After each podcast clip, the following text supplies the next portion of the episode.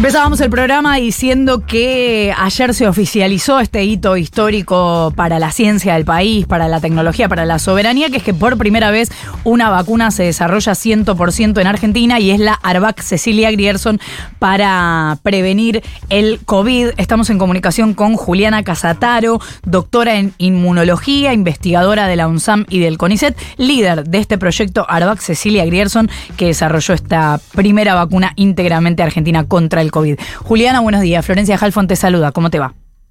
Hola, buenos días. ¿Cómo están? Bien, gracias por atendernos. ¿Qué mm, implicancias tiene este descubrimiento, además de quedar en la historia? ¿Qué vamos a hacer con esa vacuna, además de proteger o reforzar a la población argentina? Sí, justamente la idea de este proyecto siempre fue no ser testimoniales, ¿no? No esa cosa de hacer un proyecto para un paper científico, por ahí estamos más acostumbrados a eso.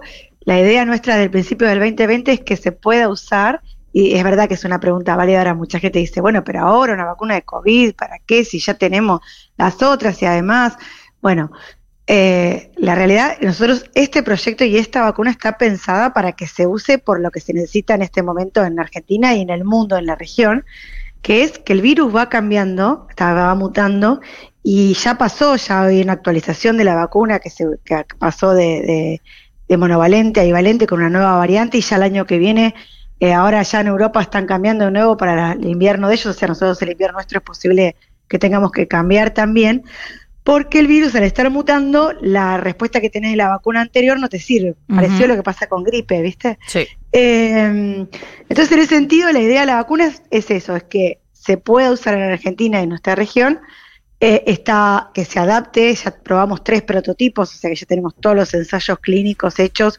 con diferentes variantes, entonces la próxima, la que ya se hizo, es una vacuna bivalente que ya sirve para para lo actual, para lo que está circulando ahora, pero si hay que cambiarla el año que viene, se hace un cambio de variante a la que se necesita, a la que esté circulando, y se puede aplicar esa como, vacuna de refuerzo. Ese sería el objetivo, lo explico a la gente porque por ahí esa, esa pregunta es válida, ¿no? De que, eh, y después la otra que vos es más larga o más grande, ¿qué significa? Eh, al principio la verdad nosotros veíamos esto de que Argentina tenía recursos humanos, gente que sabía hacer todas las partes de un desarrollo, pero no se había hecho un camino entero de las fases clínicas, desde el diseño hasta todas las fases clínicas.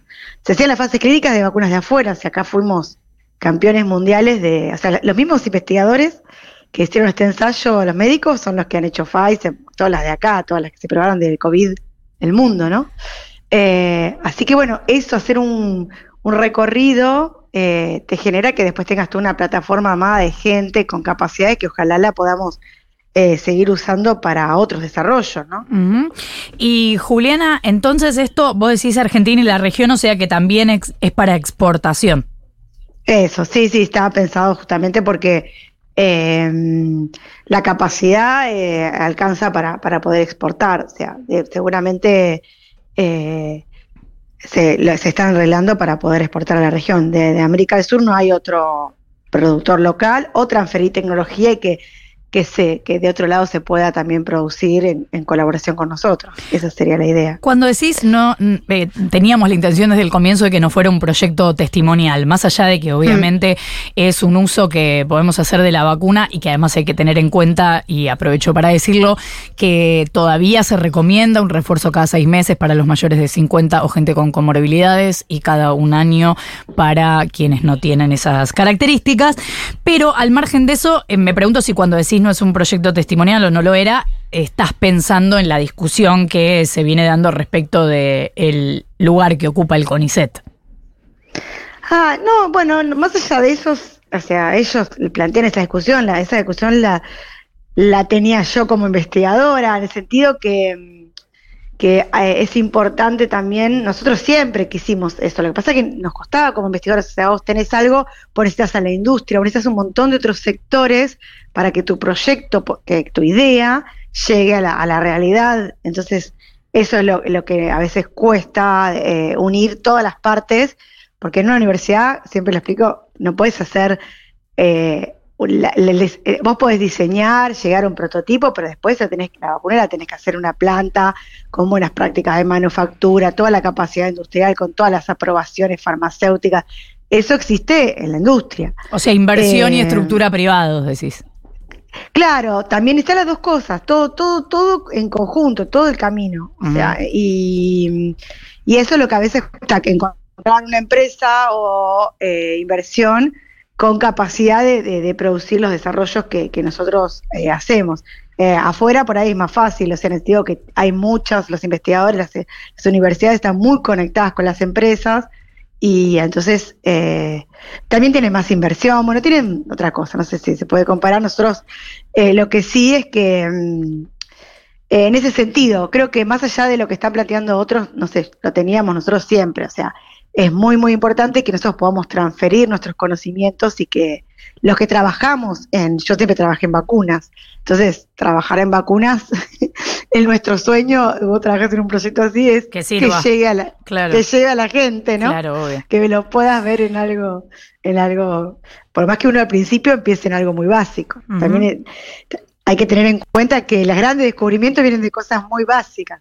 Ahora, Juliana, la, región también estaba trabajando en esta vacuna. Quiero decir, ¿hay eh, otros países que estén en una situación parecida a la nuestra en la región o esta posibilidad de exportar es porque en la región no existe esta vacuna? Eh, bueno, todos compran las vacunas de, afuera, Compramos, claro. de, Estados Unidos, ¿no?